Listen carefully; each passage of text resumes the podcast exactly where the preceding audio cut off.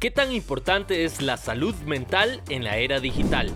Soy Jorge Sancheza y hoy en empresaspuravida.com conversaré con el ilusionista Alejandro Navas para filosofar algunas técnicas para no sucumbir mentalmente en la era digital. Empresaspuravida.com, te conectamos para mejorar tu empresa. ¿Cuál es el gran secreto de los ilusionistas a la hora de utilizar el lenguaje? Yo creo que lo primero es verlo como técnica.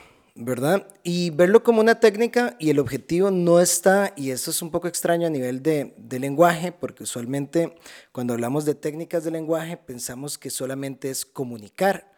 Y aunque sí es cierto que es importante el tema de comunicar, también es importante para la gente que hace ilusionismo las ideas que van a quedar ahí. O sea, no solo las ideas, sino si vamos a generar una acción de parte de la persona, de, quien se le está comunicando, el público, la audiencia, una persona específica que se le está haciendo algún truco de magia.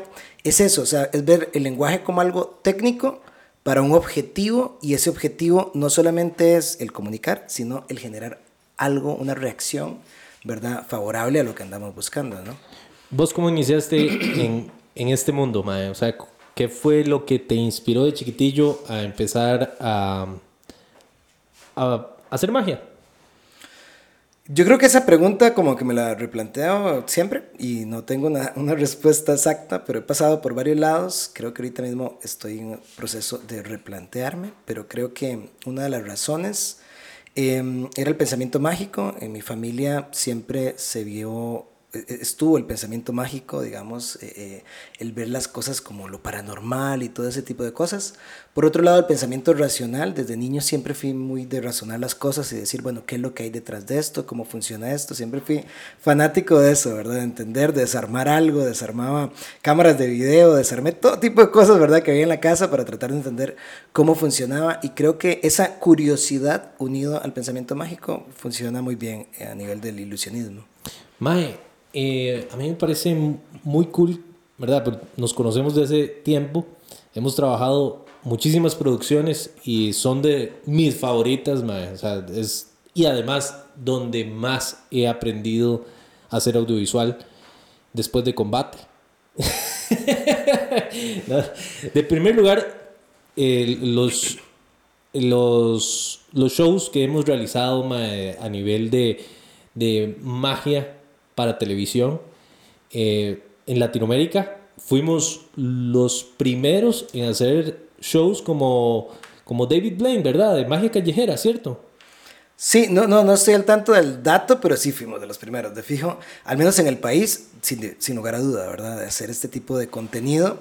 Y para aclararle, digamos, a la gente no es como solamente salir y hacer magia callejera lo que, lo que, a lo que se refiere Jorge con respecto a que fuimos de, los primeros, sino que Blaine ya tenía un formato de cómo se puede transmitir el ilusionismo en, en audiovisual. Y eso tiene toda una estructura, toda una psicología y muy inspirados en David Blaine, ¿verdad? Fue que, que hicimos estos, estos proyectos. Entonces no es nada más salir con una cámara, ojo ahí a las personas aficionadas al ilusionismo, no es solo salir con una cámara y grabarlo, sino que, volviendo a la pregunta inicial, la idea es transmitir en las personas como si estuvieran ahí, o sea, la gente que está viendo a través del video, que no pierda ese impacto, ¿verdad? Sino que ojalá si lo podemos subir aún mejor. Y eso fue, digamos, en lo que estábamos explorando. Y aquí vamos a revelar algunos secretos de la magia Yo tengo audiovisual. Miedo, miedo tienen los magos. Ah, bueno, okay. De la magia audiovisual. y, y, de la exploración que hicimos. Porque me acuerdo, los primeros eh, episodios que realizamos fue una exploración. Prueba y error. De prueba y error. Y también, yo me acuerdo haber visto demasiados videos de magia callejera y ver qué era lo que realmente hacía que la gente disfrutara ver esos videos.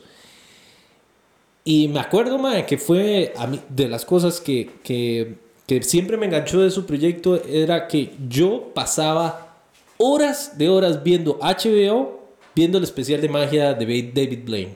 Mae. Y yo soñaba, mae, con, hacer, con volar. Yo decía, sí, hijo de puta, está volando, mae. Está volando. Y, mae, si este mae lo está haciendo, uno puede aprender a hacer eso. Y Y por eso, cuando vos llegaste, nos conocimos y fue como, mae, quiero hacer episodios de esta vara, eh, pues le entramos y, y le fuimos muy en serio y los y son de los, o sea, son muy entretenidos. Y parte de lo que descubrimos fue que las personas realmente lo que disfrutaban mucho era ver las reacciones de las personas, más que el truco. Claro, y no, no solamente aprendimos eso, sino que también, bueno, volviendo a, la gran referencia, David Blaine, eh, yo, yo podría decir que, bueno, que soy uno de, los, de las muchas personas que, que nos inspiramos, digamos, en, en, en Blaine, porque él sí mostró otra forma de hacer ilusionismo, al menos en lo que respecta a esta era, digamos, audiovisual, ¿verdad? Porque hemos tenido grandes exponentes, pero que podemos ver a ese nivel. Nada más quería como hacer la aclaración de que sí fue algo que aprendimos, digamos, eh, mucho por imitación y por ver, digamos, esta, esta nueva forma. Eh, pero sí, de, llegamos a la misma conclusión también, pasamos por otros lados y llegamos a esa conclusión también del tema de que la gente, lo que le gusta es la gente, ¿verdad? Le gusta ver a la gente reaccionar, le gusta ver... Eh, tiene algo de boyerista y cuando hablamos de boyerista y audiovisual también tenía algo de eso, la cámara, ¿verdad? Cuando de repente ese plano subjetivo, como una persona que está viendo sobre los hombros de las otras personas, ¿verdad? Lograr que, esa, que la cámara tuviera esa, esa sensación aérea, ¿verdad? Que lo tiene mucho el primer especial de David Blaine, Street Magic, esa sensación aérea de que estoy ahí eh, fisgoneando, viendo a ver si, si veo algo, si encuentro algo, y que también eh, eh, tenga esa sensación de que si subo o bajo, ¿verdad? La cámara de repente sea lo mismo que le está generando al espectador allá en casa, o sea, que mm, la volvemos a esto tan psicológico, ¿verdad? De que cuando pasó algo hacia un lado, si yo hubiera estado ahí físicamente, hubiera girado mi cabeza, yo espectador, y la cámara hace lo mismo, entonces me da esa sensación de que lo estoy viviendo igual, ¿verdad? Entonces es tener, es tener como la lectura de cómo se está experimentando a nivel psicológico aquello que, que se observa, ¿verdad? Madre, de las cosas que descubrimos fue que hay personas que reaccionan muy bien frente de cámaras a personas que no.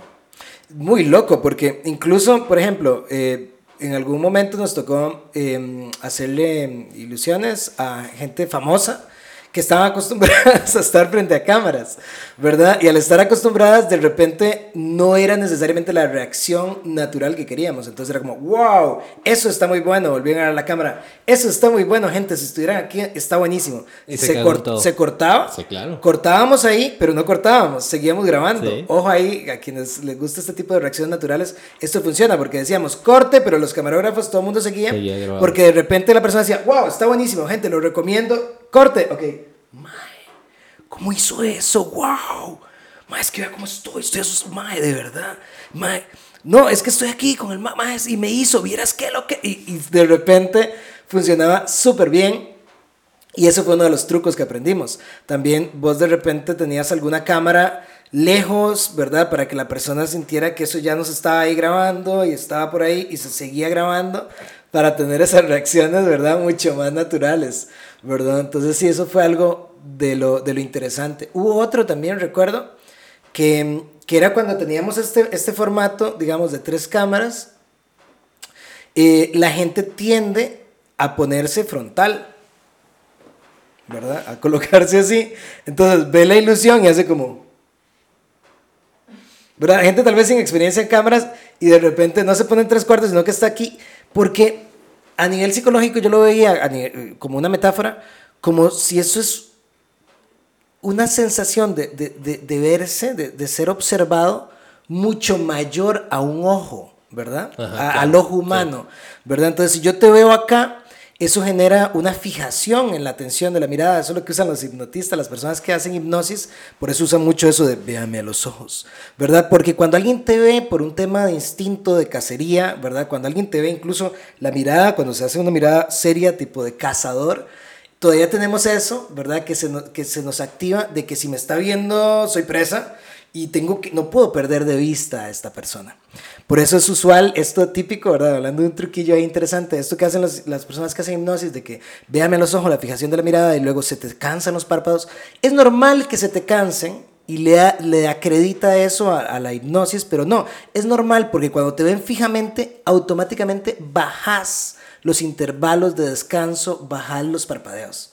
Entonces comienzan a, quererte llorar los ojos y se te cansan y, y, se acredita eso como que es por mi influjo hipnótico, cuando realmente es por el hecho de que, de que estás con, con alguien que te está viendo. Entonces cuando tenés una cámara allá, por más que te esté mostrando algo muy entretenido, Aquel ojo encima no tiene rostro, no sé quién está viendo, no sé si esto lo está viendo mi familia. Ahora, bueno, sabemos de que un video puede repercutir, esto lo pueden estar viendo perfectamente en el año eh, 2054, agosto 2054. si es así, coméntenlo en esta red social, supongo que holográfica. Y si usted viene del futuro, mae, dele like. Ah, bueno, y si tienen ya máquinas del tiempo para este momento, ya no 2054, ¿qué es? 2062, no sé. Sí, sí, Entonces sí, pueden viajar a este momento, sí, ahorita. Ah, parece que no llegó muy lejos el podcast, pero bueno, el caso está en que eh, no sabemos hasta dónde va a repercutir un video, no sabemos hasta dónde va a llegar. Entonces la persona la jala ese ojo y ahí encontramos ya para cerrar este, este, este, este, este tema, ¿verdad? Eh, al menos esto que estoy diciendo, que se me extendió mucho, encontramos poner ese plano subjetivo y ponerlo atrás del ilusionista o la persona que quiere aumentar ese nivel Ajá, de atención. Para que se quede viendo ya. Claro, entonces, sí, me vas a ver igual a los ojos porque te ves más cómodo Ajá. que volver a ver la cámara. Aparte te dicen, no vea la cámara, pero la atención se le suma, la, la atención, atención, ¿verdad? Ambas, se le suma al sujeto a la persona que tenés al frente cuando tenés la cámara ahí. Entonces es muchísimo más potente. Y cuando el truco, la ilusión, sucede a esta altura, también es súper potente. O sea, tenés algo muy fuerte porque de repente si es un tenedor que se dobla, vas a tener un plano donde una sola toma tenés la persona reaccionando y si se hace en plano contra plano se va a ver, digamos, el ilusionista acá, que luego teníamos los trucos de hacer patitos y hacer todo esto para, para Jorge tenía la forma, para, por si algún truco no se capturó ante la cámara, el truco tal cual, teníamos la reacción, era lo primordial. Primero la lo reacción. Más importante. Lo más importante ante todo. Entonces decía, no, si no sale, si el fondo allá no, no, no, no mola, no funciona, no mola, dígame. Me siento como mexicano, ¿verdad? Si el fondo allá no funciona, lo replicábamos en otro lado. Entonces recuerdo sí. en algunos momentos hacer, hay, hay, unos que se hizo en, en el Chinamo, en el que, en el que luego en otra casa se ven las tomas y ustedes ven el video y ustedes no pueden creer de que cuando salgo yo haciendo la magia yo no estoy ahí, estoy sí, claro. en otro lugar. Es que Ajá. en el momento, en el en vivo, ma, suceden demasiadas cosas y tal vez el camarógrafo está mal ubicado y no se graba o vemos en la edición que, ay, ma, no, no se está comunicando bien el, el efecto. Ma, no importa. Eh, veamos de todos los episodios que tenemos cuáles son los efectos que, que, nos hace falta grabar y los replicamos. Entonces buscamos un fondo similar, la luz similar y todo lo demás para dar a comunicar. Y eso no es trampa, ma. O sea, porque al final... ¿Qué es trampa? ¿Qué es trampa? O sea, es, es, es la gente se toma muy en serio la magia. No, se toma muy no? en la, la, la, realidad es eh, aquello que percibimos como tal. ¿verdad? Y la congruencia es lo que nos permite percibir más fácilmente algo como real. Entonces, ¿qué quiero decir? que algo puede ser fielmente grabado y ser menos real que algo que se editó. ¿Me explico? ¿Por qué? Porque al fin y al cabo lo que se quería comunicar en esto que se edita podría, es difícil, ¿eh? es un trabajo difícil porque es emular la realidad o construir la realidad, podría ser más real para la gente, ¿verdad? Porque también, volviendo a la realidad, no solamente es algo que se acepta como real, sino también tiene que ver algo con el estímulo a nivel neuronal, a nivel psicológico. O sea, hay cosas que no te van a quedar guardadas del día de hoy y hay cosas que te van a quedar guardadas.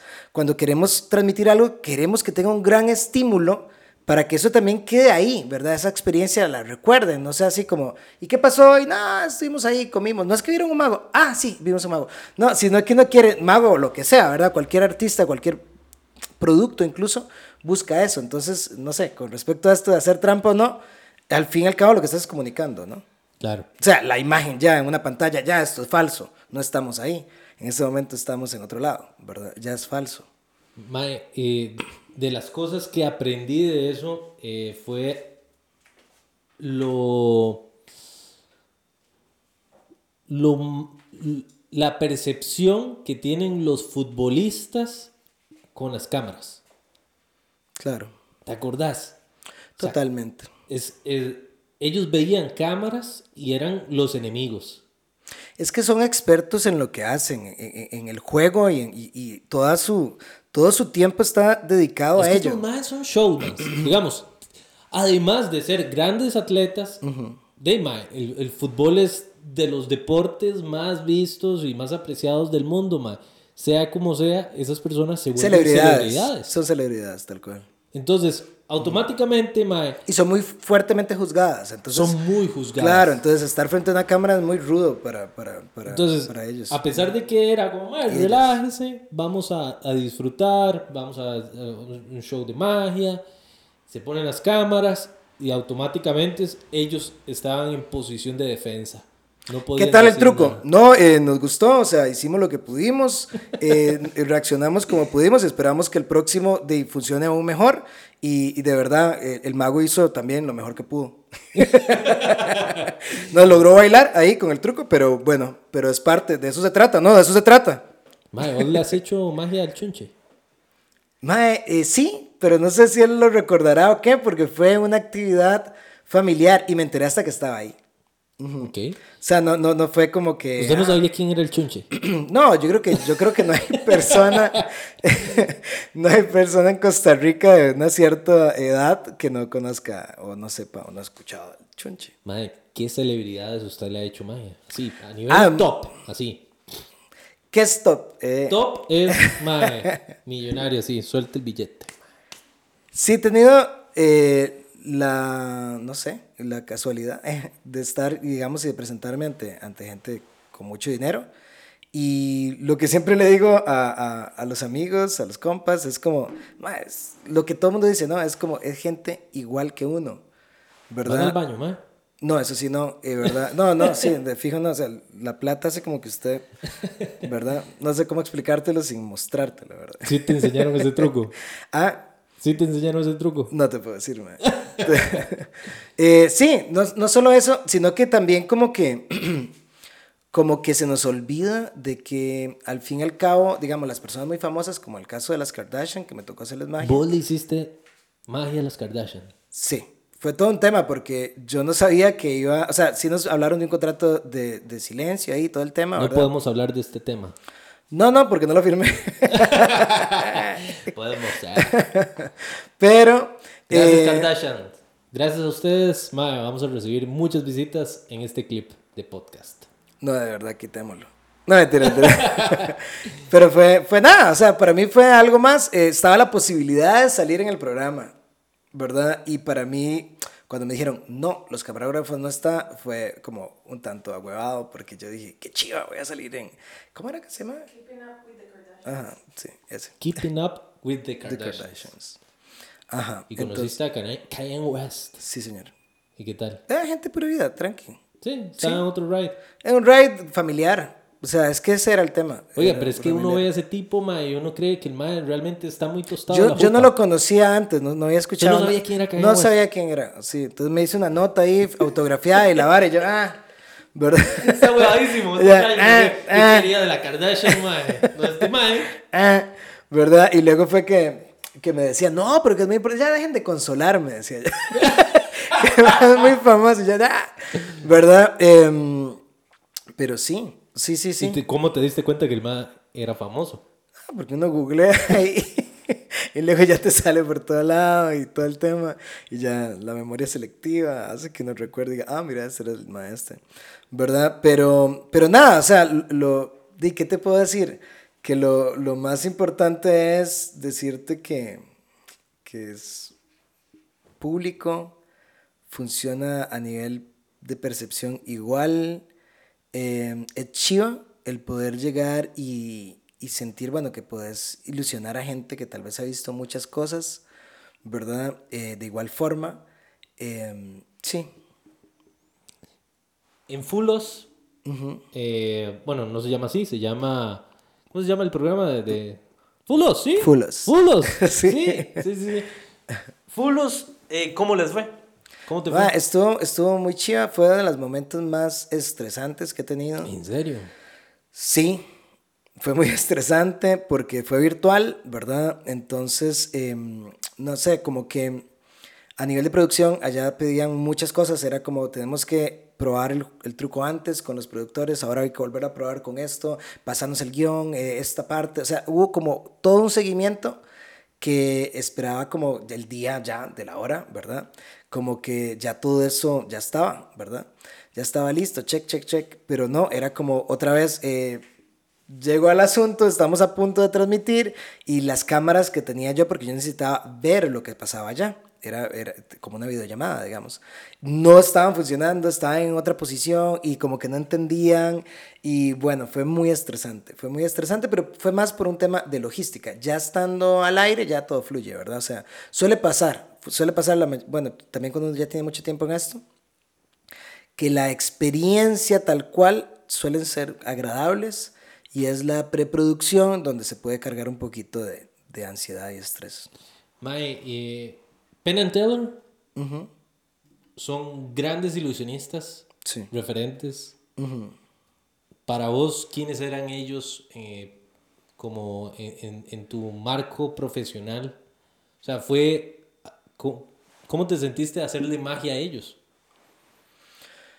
Cool, muy bien, porque como que, o sea, es que encima estaba haciendo algo muy fuera de la caja, ¿verdad? Eh, la magia que estaba haciendo, para que la gente más o menos entienda el asunto, em, es, es- bueno, esta gente ve muchísima magia y lo que estaba haciendo era algo muy pretencioso, se puede decir, aunque se consiguió, que era que la magia pasara en las manos de ellos, aun siendo virtual y a distancia, le pasara en sus propias manos, ¿verdad? Entonces, como que mm, para uno es muy, muy, muy fuerte la experiencia, porque como que los márgenes son, o esto es una tontería, o esto es muy bueno, me explico, o sea, como que en mi, en mi mente al no estar imitando algo, eh, no tenés algo de referencia, ¿me entendés? Si vos estás haciendo un show decís, bueno, esto se parece al show que está haciendo Copperfield, entonces vos decís, todo bien, pero si estás innovando en algo, ¿me entendés? Sí había tenido ya de, de Murphy's Magic, había tenido como el aval de decir, bueno, esta vara es una locura, ellos de- dijeron, esto está muy bueno, lo habían puesto en,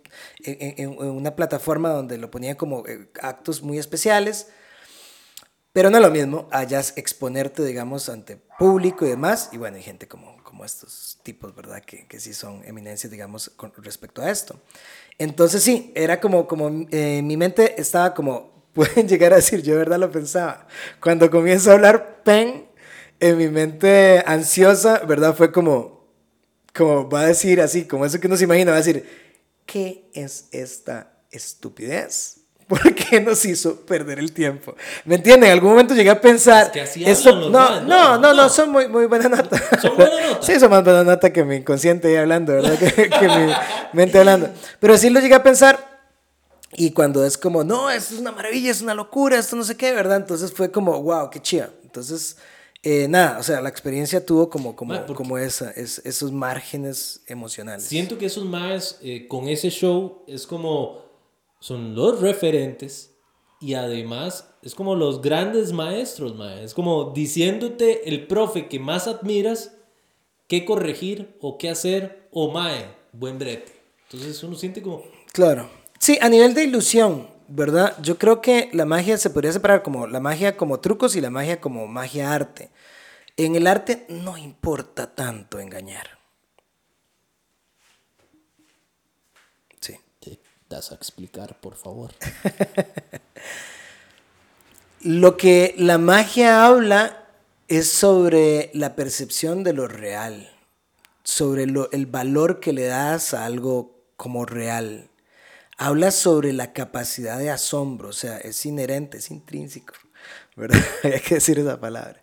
Es intrínseco de la magia esto, ¿verdad? De, de, de qué es realmente, qué es real, por un lado, qué le das ese valor de real.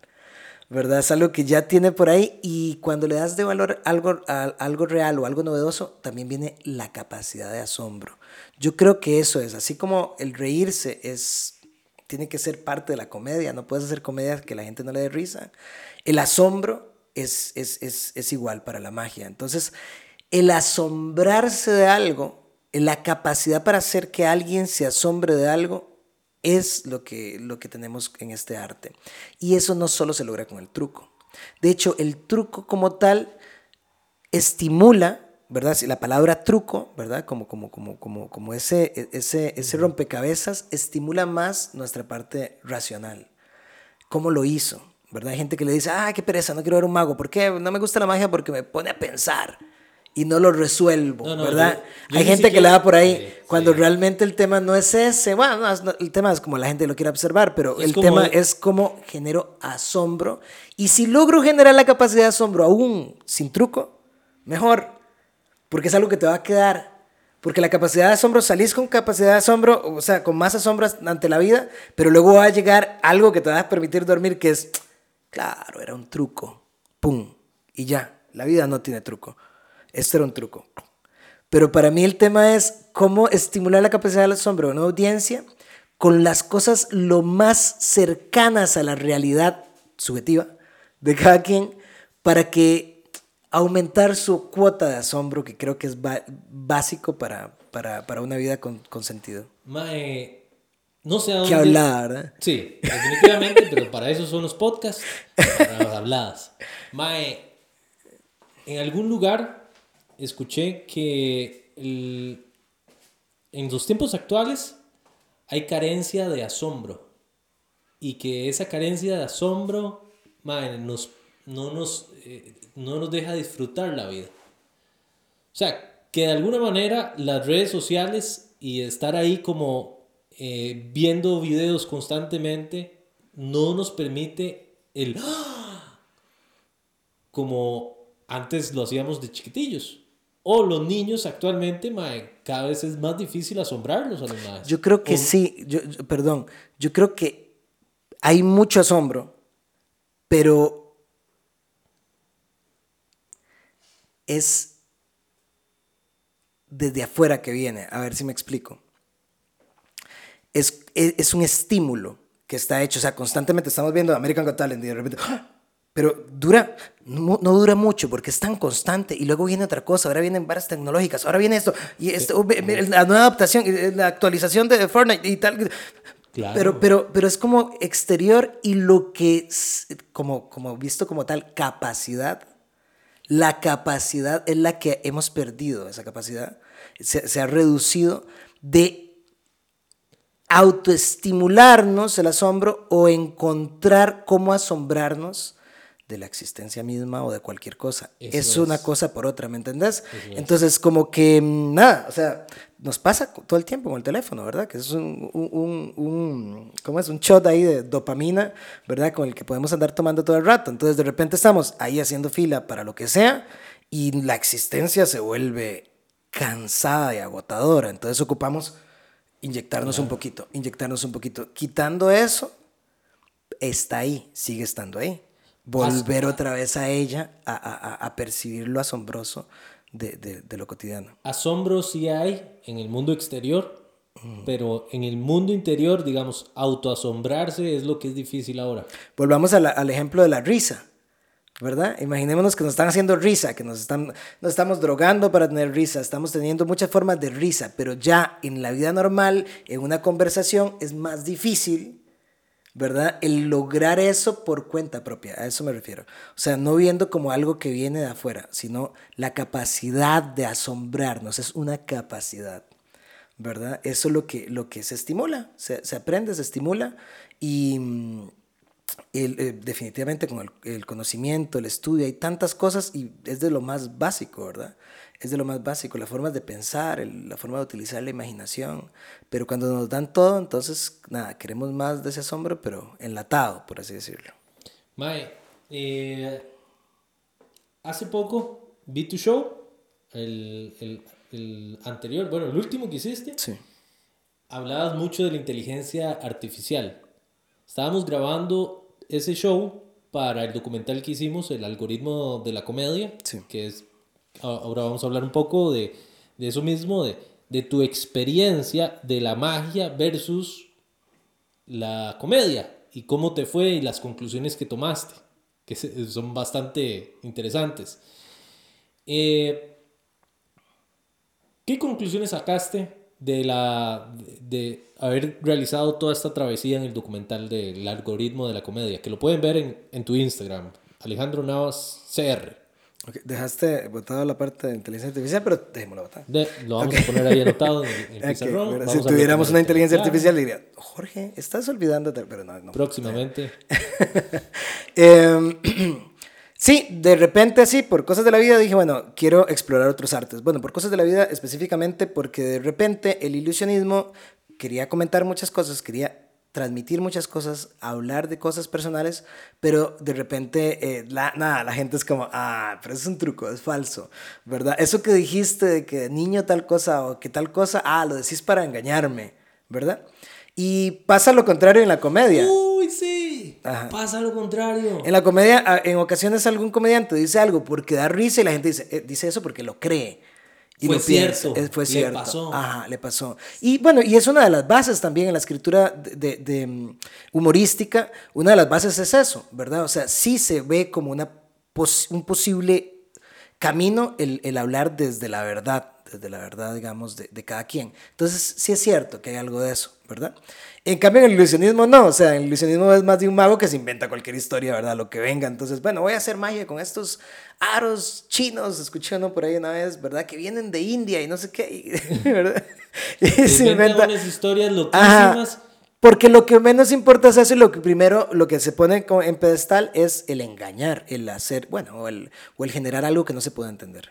Y por eso mismo metiste el tema de la inteligencia artificial en tus shows. Para no usar los aros chinos traídos de la India y trajiste... Todo lo que digo en ese show es real. todo lo que digo es real. Cada anécdota que cuento... ¿En serio? todo es real. ¿En serio? Por eso mismo fue ahí, después de ese show que dije...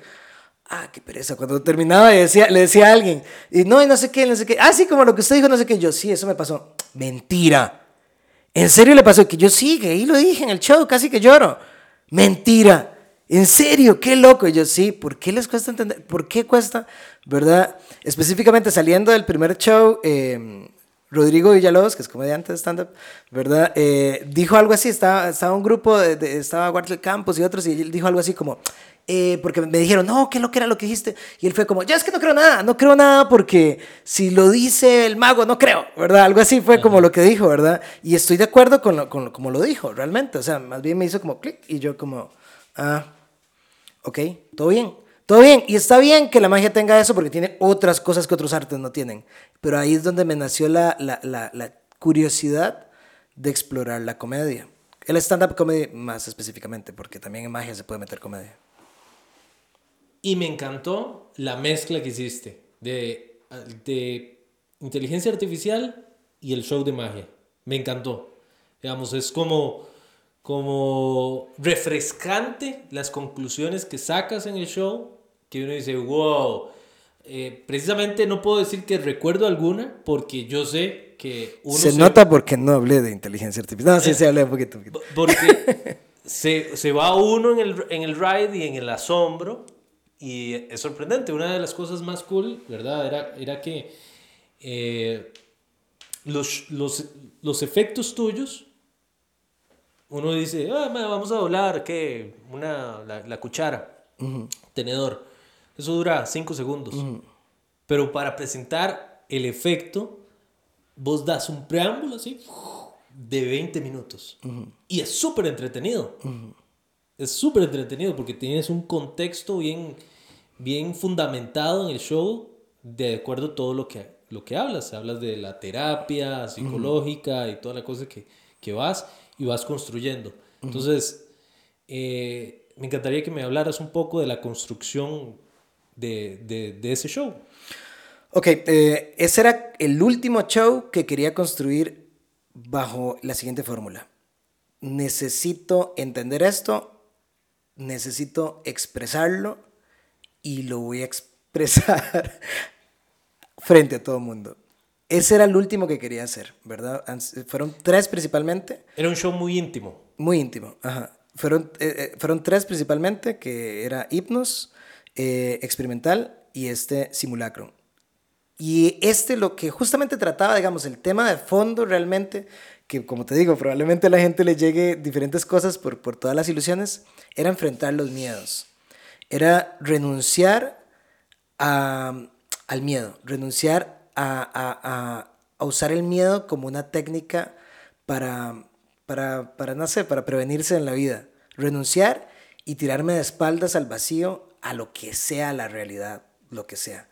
Y eso para mí era muy importante porque, nada, o sea, me habían llevado los miedos a puntos que no me, que no me estaban gustando.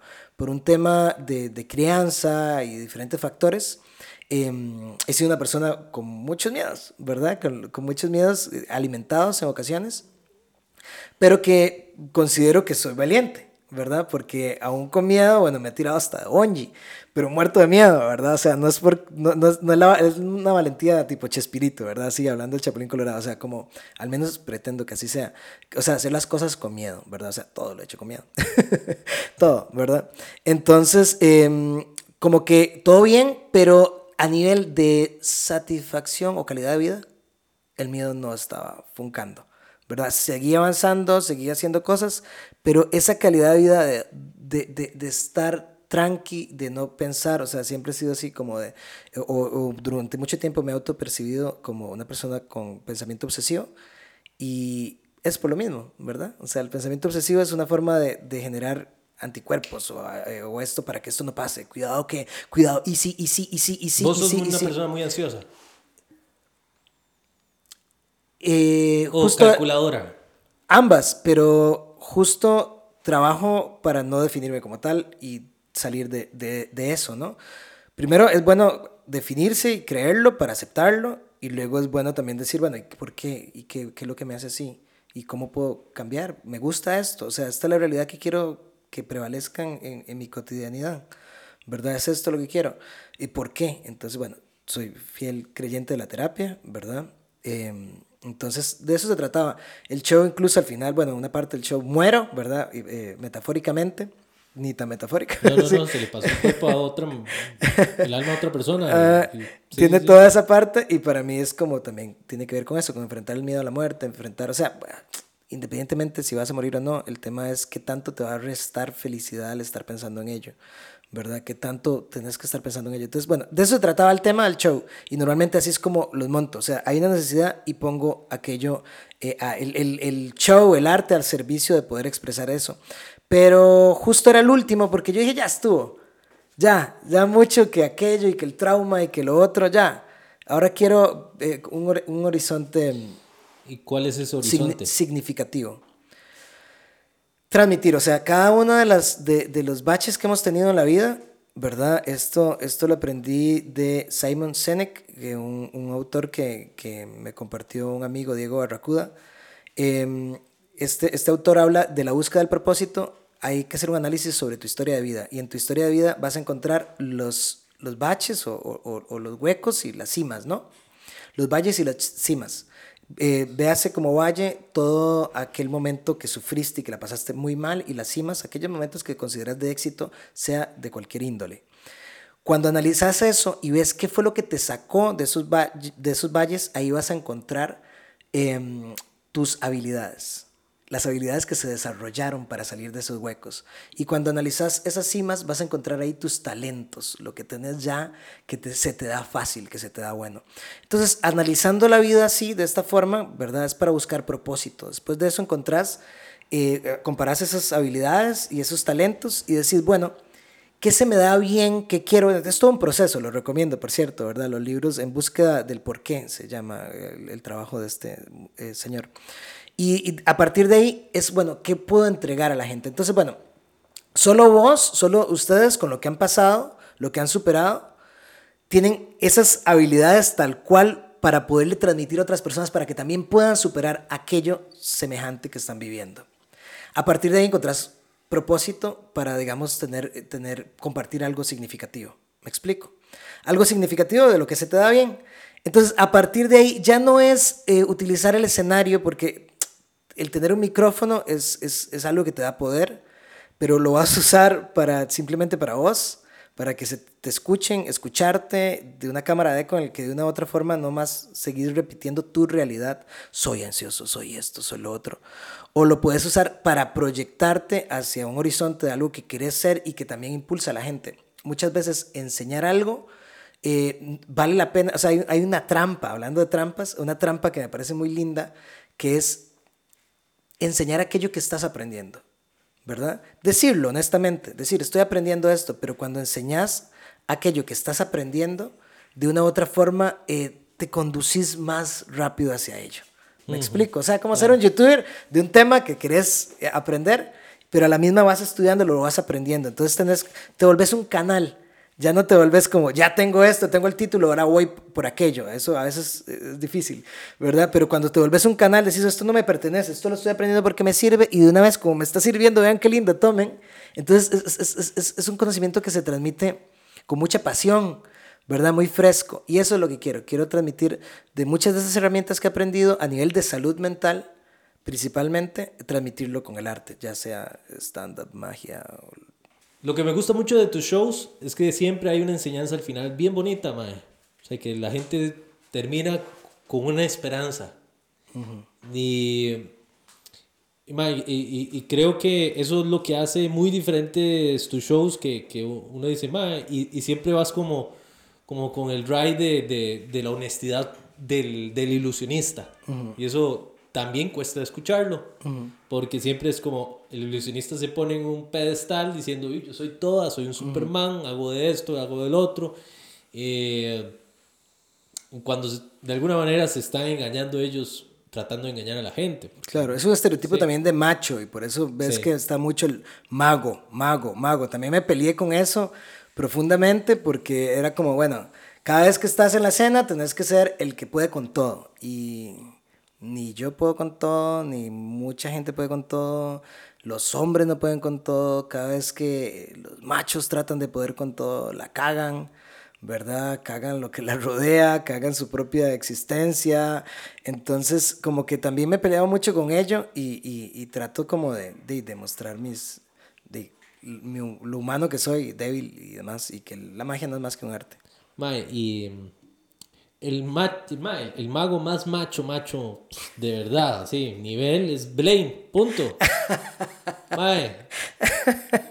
El que diga que no, mae, no, mae, ese, mae ha hecho cosas... Es tan macho... Es tan macho, weón. Como lo decís vos, ¿verdad? O tan ser humano, diría yo, pero bueno, para hacer un juego de palabras, que su último especial, puede que llore, soy un llorón, por cierto. su último especial, él le gusta hacer cosas extremas de peligro. Se sube un globos aerostáticos tipo, tipo pero con la estética de, de, de app de, de la peli de animada. Y la razón es porque ahora es papá. Y no puede soportar la idea de que la hija, aunque él está entrenado para superar eso, era un asunto de peligro, ¿verdad? Subir como romper récord a una altura increíble, agarrado a globos. Pero quería que lo viera con ilusión, quería que lo viera con, con, con, amor y esperanza y no como que lo sufriera. Él no quería generarle un trauma a su hija viendo, viendo un acto que para él es importante porque él ocupa esa adrenalina, porque él ocupa todo eso. Y cambió su, su, su, su forma de presentar las cosas desde ese lado por, por ese lado. Entonces, bueno, no, no, creo que evidentemente no, no calza como macho, como el concepto que la gente tiene, pero sí como un gran ser humano o, un ser humano que, que, se expresa, porque creo que muchos, hay muchos grandes y, y, muchas personas increíbles, pero tal vez cuando ya están frente a una, a una cámara, ante, ante un mercado, eh, tienden a nada más mostrar aquello que podría ser conveniente. Entonces es un tema, los artistas que, que se muestran tal cual, ¿verdad? Es chido. Ah, lo tuanes de Blaine es, eh, por ejemplo, a mí me gusta más por tradición que por otra cosa, digamos, ya que es parte de, con lo que crecí. Eh, pero lo sorprendente es que ese mae era, hacía trucos muy reales. O sea, no, no eran trucos. O sea, el mae se, pasaba cosas a través de la, de la piel, de lado a lado del cuerpo, y no eran así como, o sea, el maestro se metía en serio cosas, no había truco. Y la gente decía, ¿dónde está el truco? No, no hay truco. Pero me tiene que ver con eso que hablábamos al principio, de la capacidad de asombro. Tiene todo que ver y es muy polémico esto y he tenido discusiones con gente del ilusionismo, ¿verdad? Con respecto a esto que mm, para mí el gran punto es cuando eliminas el truco. Y cuando eliminas el truco, lo que quiere decir, y, y probablemente es una utopía y no se va a lograr nunca, ¿verdad? Porque si es ilusionismo, es ilusionismo. En el caso de Blaine, lo hace porque hace ambas cosas. ¿Me entendés? Entonces por eso sigue siendo ilusionista, porque em, hace ilusiones tal cual y luego hace actos, digamos, realistas de faquirismo y este tipo de cosas, de, de, de, de, ¿cómo se llama? De, ay, no recuerdo el nombre, bueno, pero de aguantar situaciones, digamos, muy complicadas. Em, quedarse varios días metido en un cubo de hielo, quedarse de pie durante varios días, no comer durante tantos días, bueno, ese tipo de cosas, ese tipo de retos, pero es como, como, como esa búsqueda de que me asombre aquello humano. Algo que ustedes pueden hacer, no tienen que pensar en el truco, ustedes pueden hacer. Si yo lo hice y lo hice realmente, es eso, ¿me entendés? Para mí lleva eso, lleva ese, asunto atrás porque cuando tenés el truco, el truco es, ah, es un tema, ¿verdad? Yo tengo un amor-odio con el truco. Ah, no quiero decir amor-odio, sino que tiene muchas facetas, ¿verdad? Y hay uno que sí no me gusta y hay otra que sí me gusta, ¿verdad? Pero hay una faceta del truco que no me gusta, que es, nada, imagínate que vos tenés, eh, eh, lo dice Edgar Allan Poe, en, algo que me encanta, un tratado, que es un tratado sobre la escritura del cuervo. Cuando comienza sobre este tratado, dice, que lo recomiendo leer, primero escuchar El Cuervo de Gran Po y luego leer esto, porque él llega y dice de que no le gusta eso que hacen muchos poetas, de que atribuyen el éxito de, de, de, algunos de sus poemas a, a la inspiración. Y él dice, cierto que existe, pero esto tiene una métrica, esto tiene una técnica, y les voy a contar exactamente cómo hice mi obra maestra, El Cuervo. Y revela su, su técnica, y eso a mí me llega mucho porque e, es fácil llegar y, y, y quedarte con ese secreto y, endiosarte en cualquier cosa, ¿verdad? Vos puedes llegar y dar charlas sobre cómo hacer podcast, pero te quedas con algo que no le decís a la gente y de una u otra forma hay un engaño. O sea, estás engañando a tu público y demás. Si quiere descubrir ese secreto, ingrese a artemotiv.com. Ahí estoy vendiendo el, el, el, truco secreto de cómo hacer podcasts exitosos. Entonces, por favor, ingrese. Ah, me comentabas. Tal cual, tal cual, un excelente ejemplo. La magia está muy llena de eso, de, de, de, no contarlo todo. De no, no, no muy llena, estuvo, ha cambiado. Los cambian. Me me gusta eso, contar todo. A mí me parece de contar todo. Relacionado a eso, ¿me puedes contar aquella historia de cuando vos, eh, no sé si es que leías cartas o le, leías como la mano y que le, la gente le decía, y que los que te enseñaban te decía, usted no sirve para esto porque... Eh... Sí, bueno, lo voy a hacer sin nombres. Resulta que hay una línea en el ilusionismo que se le conoce como lectura en frío un tema muy complejo, muy, por complejo no quiero decir que no se pueda tratar, sino que eh, es fácil, lo que lo vuelve complejo es que es muy fácil de encasillar, entonces se olvida que hay una, que hay una profundidad en eso, ¿ok? Es fácil de encasillar a la gente que hace esto como son estafadores o gente ilusa que se cree esto o gente dotada, quienes leen cartas y todo esto, pero es bien complejo a nivel, digamos, psicológico.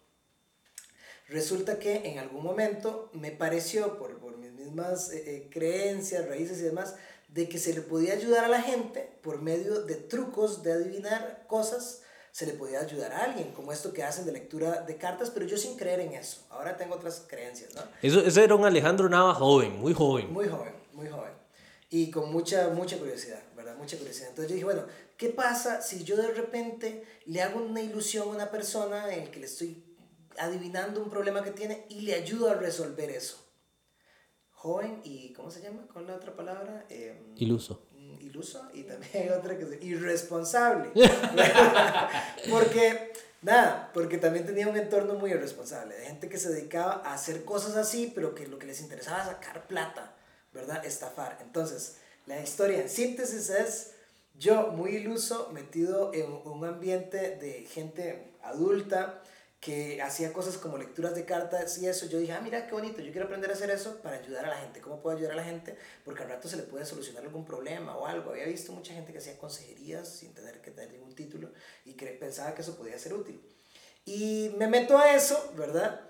Eh, entonces hacía una ilusión eh, en el que trataba, digamos, si vos tenías un problema, entonces por decir algo, entonces escribías el, el, el, problema en un papel, el papel era un papel químico que desaparecía al tocarse con un incienso y te decía, bueno, te vas a imaginar que ese problema se va a ir, ¡fum! Y te lo adivinaba porque yo sabía una técnica para adivinarlo, ¿no? Y ¡fum! Desaparecía. Eh, y cuando me vio esta otra gente que yo estaba haciendo eso con el objetivo de ver si podía ayudar en algo, aportar algo, eh, me regañan, pero no me regañan diciendo como, no, mira, mejor decirle a la gente que busque un psicólogo, sino me regañan como diciendo, no, hermano, pero es que usted no sabe, no sé por qué es el acento, ¿verdad? usted no sabe cómo, eh, esto es una estafa, esto es estafar a la gente. Entonces como fue un balde de agua fría, porque yo creía que mucha gente que utilizaba las cartas y todo esto del tarot, lo hacían para tratar de ayudar a la gente con trucos y no era esa la intención, sino que era estafar, ¿verdad? Entonces, bueno, ahí a partir de ahí tuve una lección de, de vida. Actualmente creo que sí, que todas las artes se podrían dirigir hacia una parte terapéutica, pero se debe hacer rigurosamente como se debe hacer por medio de, no sé, pasar estudios psicológicos, dejarle eso a la gente que sabe, ¿verdad? Dejarle eso a la gente que sabe. Has pasado vos, supongo, durante una búsqueda intensiva de años de saber qué es la verdad, de alguna manera. O sea, saber qué es engaño o no. Que si la magia real, digamos, existe o no. O si realmente existen elementos eh, que uno, no sé, paranormales, qué sé yo. ¿Qué te has encontrado?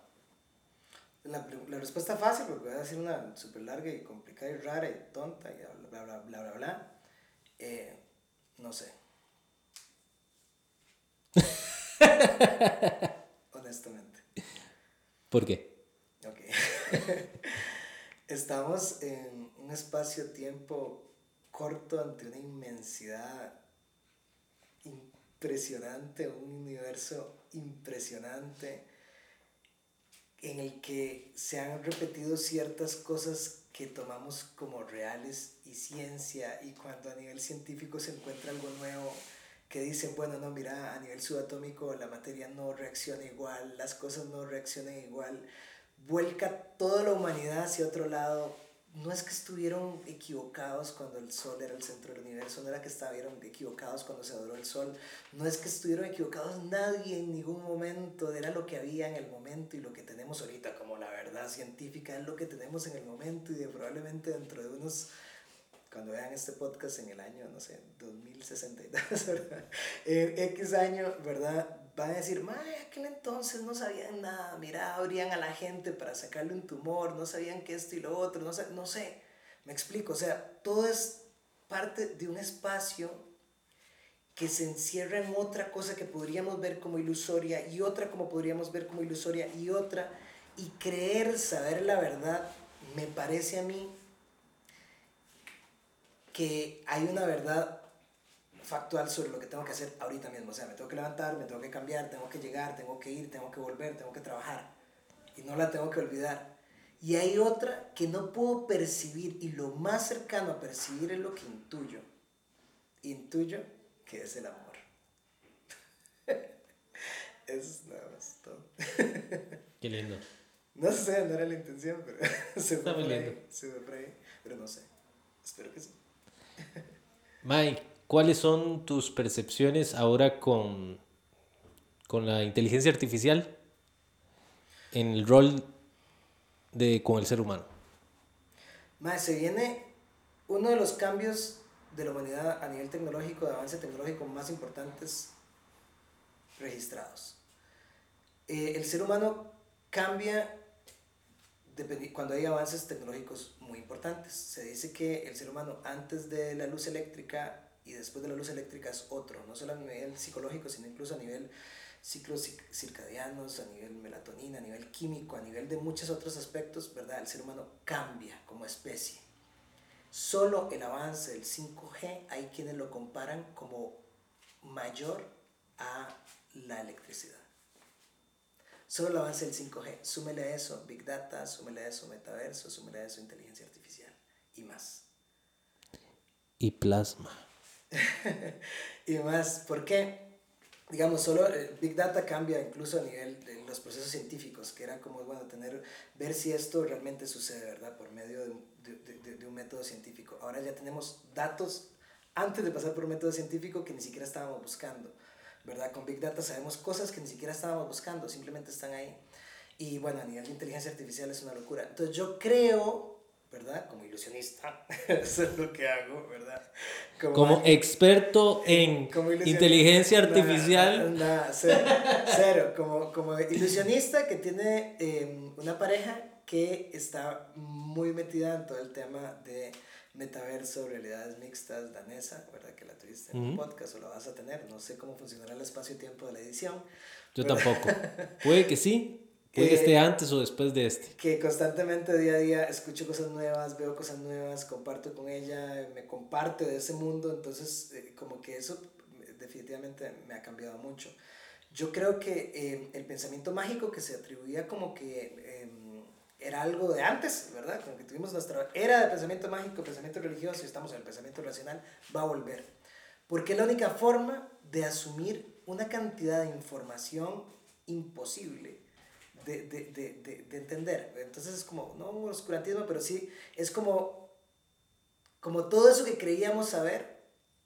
Ojo, no quiero decir que, la, que esos son avances tecnológicos, no necesariamente descubrimiento científico, pero a nivel de percepción es tanta la información que viene, y lo digo como ilusionista, que la mente no es capaz de asimilarla racionalmente más que de forma mágica. Porque cuando hablamos de metaverso pensamos en que vamos a hacer una emulación de este universo que tenemos, pero está la posibilidad de que no. Como lo dice el director de, de, de, esta serie que he hecho un par de referencias de eh, esta serie de podcast que se llama Caso 63, que es buenísima, la recomiendo. En algún futuro, en un momento, el metaverso también puede ser un ser incorpóreo. O sea, imagínate que ahora los, los avatars llegan a ser muy importante a nivel de la autoimagen el avatar es muy importante a nivel psicológico con respecto a la autoimagen. Cuando ya ese avatar ya ni siquiera tenga que ser humanoide, ¿verdad? Puede tener otras formas, cuando podemos incluso jugar con otros sentidos. Sí, sí, sí. Entonces la, la psicología del ser humano va a cambiar, vamos a cambiar como especies.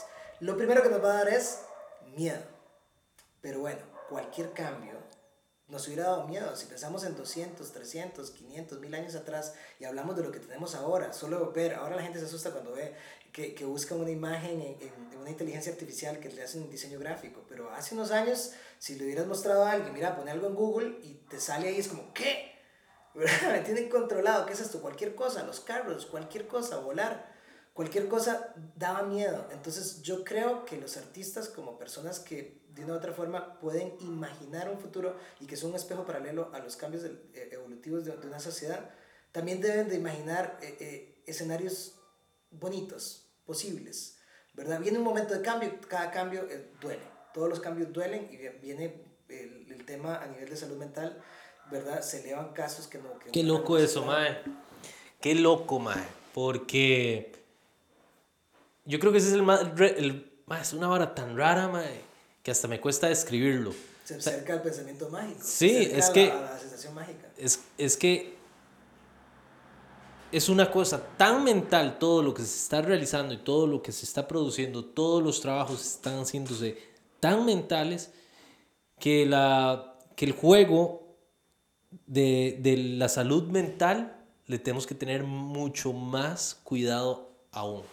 Eso es lo que viene. Eh, con respecto, te decía, yo ya quería parar de hacer estos shows. Viene algo nuevo eh, en el que quiero que la magia como tal, ya sea magia u, otros artes, eh, sirvan de forma más educativa con respecto a salud mental y no lo pienso hacer solo, ¿verdad? Estoy ahí con gente cerca con respecto a, a salud mental. Hay una, una la, la, terapia AC, ¿verdad? Me llega mucho, que es la terapia de, de, compromiso y aceptación, que funciona muy bien para el tema de ansiedad, que es una de las cosas que se está disparando montones, para el TOC y todo esto. Y habla mucho de la flexibilidad psicológica. Es un momento para aprender a ser flexible psicológicamente hablando, para aceptar el sufrimiento como parte de la condición, condición humana y aceptando eso, buscar una dignidad, paz y toda esa parte que es tan importante en el ser humano. Y creo que, que, que es algo que, que, me gustaría mucho hacer, o sea, ser parte de aquellos que llevamos un mensaje con algo de, de, de educación, de, em, de salud mental, como te digo, acompañado de expertos, no sé cómo va a ir el show. No sé si va un truco y dice, bueno, esto es magia, esto es ilusión, ahora lo que viene es este otro tema. Y este tema la toca una persona experta. No sé cómo va a ir, pero va con tecnología, va con todo esto, porque vienen momentos de mucha incertidumbre, vienen momentos de, de, de, de cambio y la flexibilidad psicológica creo que es algo... Y se, tiene, y se tiene que normalizar el tema de, de, la, de la salud mental, madre. de que está bien ir al psicólogo, de que está bien tener sus propias herramientas, mae. Es necesario, es sumamente necesario. En este momento más que, que, que ningún otro momento. O sea, sí, más que... Ma, más, de aquí en adelante. Ya. Uh -huh. De aquí en adelante es necesario. Uh -huh. Porque, de, mae, uno está siendo bombardeado de información que subconscientemente uno acepta porque, como real. Porque el cerebro no, no, no discrimina qué es real o qué no. Entonces, si me, te metes ahí al, al TikTok. El, sí. El inconsciente toma lo simbólico como real. Sí. Entonces te metes al TikTok, ma, y te comienza a decir, para hacer esto y ser el mejor, haz esto. Entonces sigue bajando. Ma, ahora usted se queda atrás si usted no hace esto. Ma, que lo otro, si no haces esto, y lo otro. Ma, ma, la loquera. No sé, no sé si puedo Adelante. repetir esto. En este espacio que tenemos aquí, hablando, en el aquí ahora, vos y yo, nuestra mente percibe esto desde lo que se conoce como efecto Pigmalión, desde cómo nos verán en otro momento. Entonces, de una u otra forma, nuestra conversación no deja de estar sesgada por el cómo se va a ver a través de la pantalla del celular. Sin duda. Me explico. Y esa es una experiencia que estamos viendo en este mismo instante en algo que no es virtual. Entonces, cada vez más lo real emula lo virtual. Entonces, si vos ves, digamos, el manejo de comunidad, ¿verdad? Lo real emula lo virtual. Exacto. No es al revés. Lo virtual emula lo real. Ya no, ese es mi criterio. ¿Por qué? Porque pasamos más tiempo ahí. Si pasamos más tiempo en un lado, nos movemos bajo esas cuotas de, de, de, de algorítmicas y, y, cuando llegamos al otro lado no, no, tenemos dos formas de percibir la realidad, tenemos, o sea, estamos acostumbrados a que sea una. Entonces, por ejemplo, el tema de, de, la comunidad, ¿verdad? Sabemos que actualmente, en ese momento al menos, es importante generar comunidad y tener comunidad. Ojalá que la gente que vea esto si quiera seguirlo viendo y que apoyen y que quieran ser parte, se sientan identificados, etc. Eh, comunidad. Y en la vida real se va moviendo igual eso. ¿verdad? O sea, para hacer eventos, para hacer todo, ocupas que haya comunidad. Entonces, cuando estás ahí hay call to action en la misma, en la misma actividad, en el mismo teatro. Querés hacer un, un after después para seguir hablando, ¿verdad? O sea, yo he visto uh -huh. mucho esto en, en, un amigo que, que maneja muy bien el tema de comunidad. Solo que hay una diferencia. Que en la vida real, ¿dónde está el algoritmo? ¿Verdad? El algoritmo en, la, en, en redes es rígido. My, ojo esto. Entonces eso puede ser muy frustrante. Sí emular la realidad, nada más para dejar esto, emular lo virtual en la realidad puede ser muy frustrante porque se ve igual, o sea, se experimenta igual, no a nivel de, de, de percepción, sino a nivel de que, bah, tengo amigos, tengo interacciones, tengo esto, pero no hay un algoritmo, hay una libertad que, que la libertad puede ser aplastante cuando no te, lo, no te da los mismos resultados. Mr. Beast, ¿sabes quién es? No. Es un, un, un youtuber más millonario del mundo, así. No sé si es más millonario. Pero el MAE gasta millones de dólares en sus producciones. Literalmente. El MAE da premios así de un millón a las personas. MAE, las producciones son pff, gigantescas. MAE, el MAE regala dinero. Así, porque sí. sí y el MAE sé, se ha vuelto muy famoso. Y, sí. Y al MAE le preguntaron sobre el algoritmo. MAE, ¿cómo es que se tiene que manejar el algoritmo? El algoritmo. Y el MAE dijo, MAE, vea. El algoritmo es simplemente la psicología humana. Porque el algoritmo se va a comportar a lo que le gusta a la gente. Si su video no le gustó a la gente, no tiene una concordancia psicológica, ese video no va a funcionar, el algoritmo no te va a ayudar. Pero el algoritmo es igual a la psicología humana. Si usted entiende hacer un video psicológicamente que atrae a las personas porque tiene una estructura atractiva, el algoritmo te va a ayudar. Y eso lo dice un youtuber altamente exitoso. Claro. Claro. Hay una hora que me deja pensando que es eh, lo que está en la tendencia, ¿verdad? No sé, digamos, eh, hoy por hoy, si no, no, conozco a nadie, pero si conociéramos a alguien ermitaño, ¿verdad? Digamos, pongámoslo más loco, si un centennial conociera a alguien de su misma edad ermitaño con respecto a las redes sociales, ¿verdad? ¿Qué onda es el lenguaje? ¿Qué pasa con, con el montón de referencias que hay? ¿Qué pasa con la velocidad, digamos, que se ocupa de transmitir información para, para, para que la otra persona tenga adherencia? ¿Me explico? Entonces creo que a eso me refería con, con emulamos de una u otra forma o, o nos enseñan a, a, pensar como, como pensamos dentro de las redes o dentro de las barras virtuales, ¿verdad? Entonces es interesante y nada, eso suena como, ay, no, perdemos control, perdemos eso, ah, pero cuando hubo control, ¿verdad? O sea, eh, de una u otra forma somos parte de un contexto en el que, en el que nos movemos como, como, como una sola masa, ¿verdad? Nos movemos de sí. diferentes formas. Yo creo que hay que confiar, aunque hayan cosas ahí medio turbias, hay que confiar en que, en que hay cosas bien, porque de, al fin y al cabo de eso se trata, o sea, porque si la humanidad está mal, estoy mal, ¿verdad? O sea, yo quiero creer en que, en que estamos en un momento de cambio, en el que se ve el asunto súper turbio y oscuro, pero, pero es cambio, o sea, probablemente este sea un gran momento histórico, o sea, como... Lo es. Sí, claro, pero a nivel de que puedan hablar, digamos, sé que estoy hablando de ciencia ficción, gente, lo sé, ¿verdad? Sé que me estoy volando. Ahí viene. Pero imaginémonos, no sé, Ahí viene. que a, Ahí viene. 700 años, yo que sé, en el futuro puedan decir, ah, la humanidad antes de y después de. Y ese antes de tenga que ver con la unificación, con, con el verse moviéndose como una... ¿Por qué? Porque cuando ya ves el tema de Big Data, ¿verdad? Y ves el tema de la retroalimentación que tiene la inteligencia artificial, Internet y demás, de lo que, o sea, saben a dónde vas, cómo estaba tu pulso cardíaco para ese momento. Si con solo saber hacia dónde se dirigen los carros y demás, puedes tener un buen pronóstico en Waze. Sí. Cuando ya tenés... Súper exacto. Bastante exacto. Cuando ya tenés hacia dónde vas, qué haces, cómo pensás, cómo se mueven tus palpitaciones y demás de un gran sector de la humanidad, no lo ocupas tener todo, ¿verdad? Hay, hay un dato que es revelador que, que sacó eh, Seligman, el, eh, uno de los psicólogos de, o más bien el, el, el, pionero, el que creó la psicología positiva. Seligman logra que Twitter le dé datos sobre, eh, sobre qué es lo que hace a la gente feliz. Entonces, bueno, es todo un tema. Les, si les interesa eso, está muy bonito porque es investigar qué es lo que hace a la gente feliz. Entonces, Seligman encuentra eh, en, las palabras, en ciertas palabras clave que le llama PERMA, que está el PERMA y el antiperma, son siglas que quiere decir las palabras que, a, que dice más la gente en su vocabulario, la gente con mayor bienestar. Antiperma, las que dice más la gente en su vocabulario con menor bienestar. Encuentra que en los posteos de Twitter, en ciertos sectores, en ciertas eh, eh, regiones, cuando hay más antiperma, hay más muertes por paro cardíaco. Wow.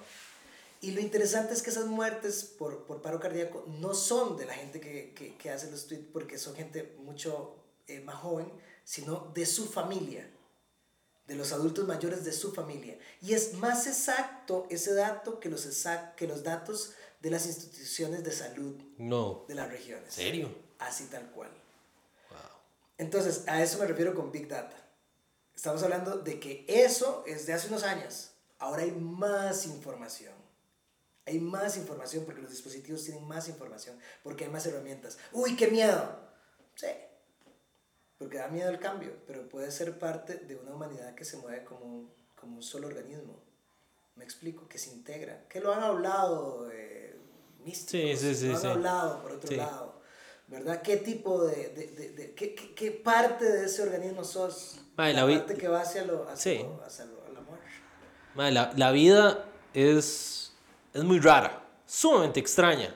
Digamos, solo el simple hecho de que un, digamos, existen dos maneras de ver la vida, que estamos completamente solos o hay vida extraterrestre. Y las dos son muy raras. Esto lo vi de Elon Musk. Y, mae, y con la tecnología que se viene y todo lo... ma- mae, o sea, es abrumador. Y uno puede tener la opción de decir, mae, qué miedo. O me voy en el ride, pero... Se ocupan herramientas. se ocupan herramientas. herramientas psicológicas. Mae, se ocupan. herramientas, por eso se ocupan. que es muy importante esta divulgación sobre, sobre la terapia Se ocupan. compromiso, sobre la flexibilidad. Vea, mae. Yo soy un mae que intento meditar dos veces al día. Intento. Algunas veces un día, una vez al día, otros días dos, media hora. Es un tiempo, mae, buen tiempo, mae. Eh, trato de siempre pensar positivo, lo hago, mae. Y aún así caigo en las... Soy mae, mae que tuvo una buena infancia, tengo buenos padres, ¿me entiendes? Una situación... ¿Caes en dónde? ¿Ah? ¿En dónde caes? ¿Cómo a dónde caigo? Sí, decís que es- aún así caigo en... Aún así caigo, mae, en que hay días que me siento como la verga porque pasé viendo demasiado TikTok o demasiado Facebook o demasiado Instagram, mae. Es como tener ahí un pinchazo de heroína, literal. Sí. Y decir, "Meh, de por sí, socialmente no tengo ningún problema que me meta esto. ¿No? Y, Nadie me va a decir nada. y, y- y es una vara ansiosa de que, hijo puta, todo el mundo está breteando y yo no. Y solo el simple hecho de que, mae, todo el mundo está breteando y todo el mundo, soy el éxito, mae, eh, eh, eh, estoy breteando, estoy haciendo que las cosas sucedan y, y todo. Y uno ahí en la cama, tirando hacia arriba, weón. Inconscientemente uno dice, mae, estoy perdiendo el tiempo. Y, y ya cuando ya llevas cinco horas ahí, mae, recuperarse de ese bajonazo, mae, es duro. Mal de muchos complejos, eh, ¿cómo es? Mal de muchos consuelo de tontos. Hay una frase, ¿verdad? Que me la decía mi psicóloga de vez en cuando para consolarme. Eh, mal, de muchos, mal de muchos complejos de tontos. Em, está bueno, eh, consuelo, ¿verdad? Está bueno consolarse con, Mae, esto es una vara mundial, esto está pasando por todo lado, no soy el único que le está pasando esto, pero soy consciente. Soy consciente que me está pasando. Y también se sabe que una de las cosas más importantes para lograr los objetivos en la vida es la perseverancia. Y para lograr la perseverancia se puede ejercitar, como se ejercita un músculo. Y una de las formas es postergando la recompensa. Ante un mundo de recompensas inmediatas, nada más saber esta información ya te da un pasito más adelante. Primero, relájese, no sos el primero ni el último. O sea, hay demasiada gente que está en eso y hay otra gente que todo no se puede levantar y hay gente que está llevando em, terapia para salir de la adicción a redes sociales, que es la el mismo método que se usa para salir de la cocaína. No. O sea, el mismo tipo de terapia. Entonces, relájese, son más de lo mismo, son cosas que están pasando, estamos en un momento de cambio. No, todo caótico, estamos en un momento de cambio, la humanidad tiene que aprender, tiene que entender cosas. Ahorita vamos a levantar la cabeza del celular y, y, y tal vez duele menos el cuello. ¿Verdad? Tendrá sus cosas buenas. las, la- las cosas que está construyendo Danesa. Exacto, ranks. tendrá, exacto, tendrá sus cosas buenas, tendrá sus cosas buenas, al menos por lo menos ya no te va a doler tanto el cuello. no sé la retina con los óculos y todas estas varas de- de- del metaverso, pero bueno, al menos te va a doler, pues ya no se llama óculos, ya se llama distinto, ya en esa Eh, ya el- estamos en el 2047. ¿Verdad? Entonces, tiene su cosa buena, pero lo que voy es postergar, o sea, usted llega Esa a es una decir- técnica. Es una técnica, ajá, de una neurocientífica la, la comenta, supongo que está más lados, pero no recuerdo ahorita el nombre, buenísima, por cierto, española. Marian Pues, Rojas. No sé. Maldición. No Postergar un poquito la recompensa.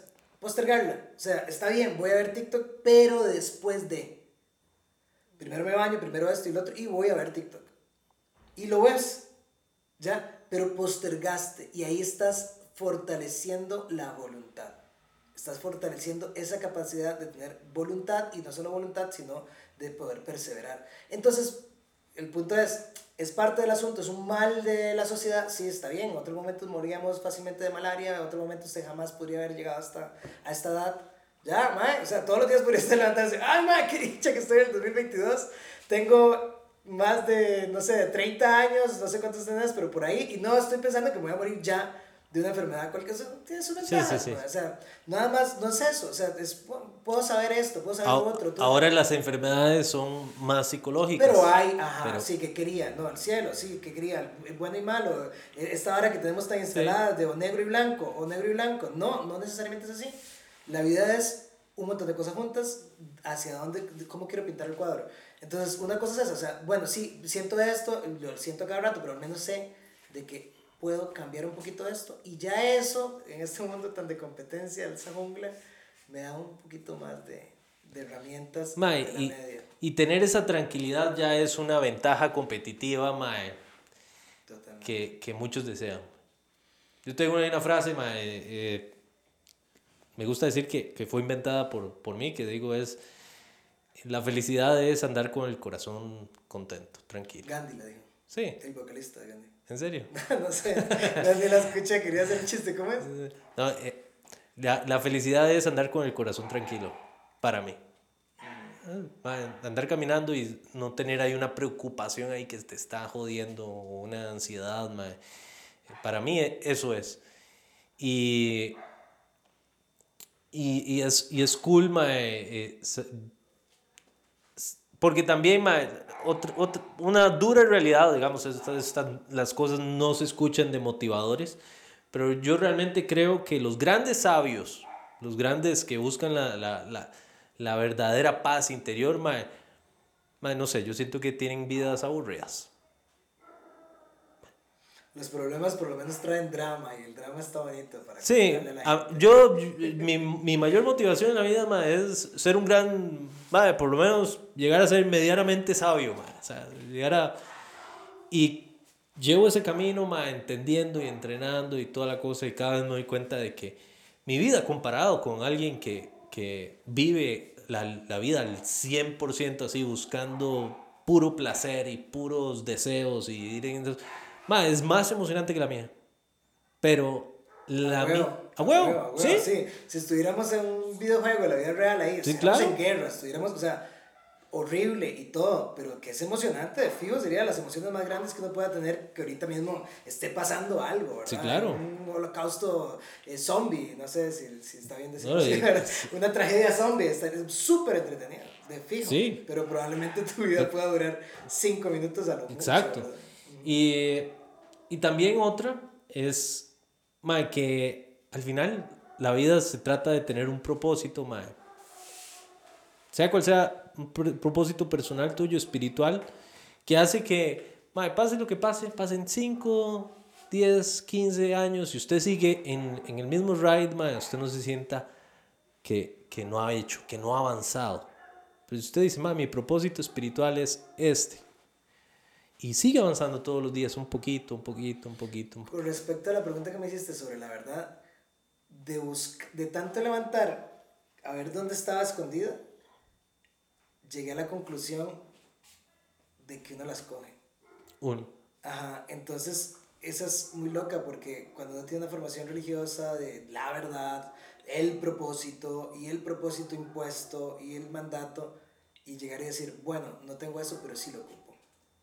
No existe tal cosa, pero sí lo ocupo y lo escojo y lo puedo escoger algo que vaya in- y, y que me complete. Te entiendo y que sea perfectamente. imposible de lograr, que es parte de lo que dicen muchos de los Te entiendo autores, perfectamente. ¿verdad? Que sea un horizonte, no es un lugar donde vas a llegar, Sí. nunca vas a llegar ahí. Te entiendo perfectamente, mae. Como persona desapasionada de la vida, yo me considero un gran desapasionado de la vida. Es una cosa rara, mae. Pues yo, Ni lista, ahí, Eh, como ahí va. mae, y yo decidí escoger mi propósito. Lo tuve que, mae, porque el camino que, que estaba teniendo, que era volar así sin, sin rumbo, me parecía muy lógico y me parecía muy, muy sin gracia y, y no me estaba llevando a ningún lado, mae. No, me estaba llevando a, a, otra cosa, mae. Fue hasta que dije, bueno, listo.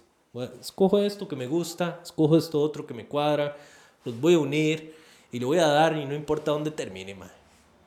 Y sí, hay días donde me deprimo, hay días donde no la paso bien, mae. hay días donde... Que está bien estar mal. Sí, O sea, no se puede estar siempre sí. bien. Y las herramientas siempre, mae, son... Un día como mi esposa me estaba diciendo, y me dice, pasaron un día que los dos estábamos bajos, los dos estábamos bajos, y me dice, no entiendo por qué me siento baja, pero sé que ves porque no hemos meditado.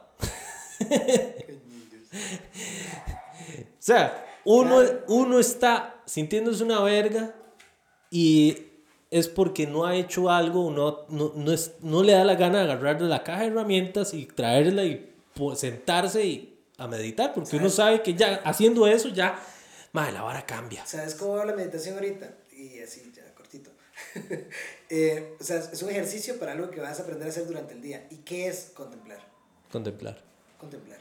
O sea, eh, ¿por qué nos da tanto miedo que Big Data y que esto y que el gobierno y que lo que viene lo que viene? Porque no controlamos, pero nunca lo hacemos.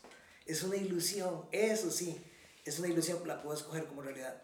Querer controlar y creer controlar. Yo prefiero, no, no, no, no funca, no va bonito. Y menos ahora, no va bonito. O sea, si usted es una persona que controla, déjelo ir.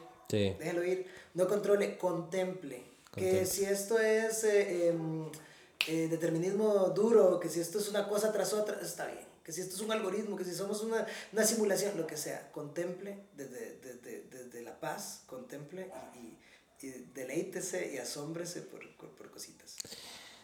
Muchas gracias. Alejandro.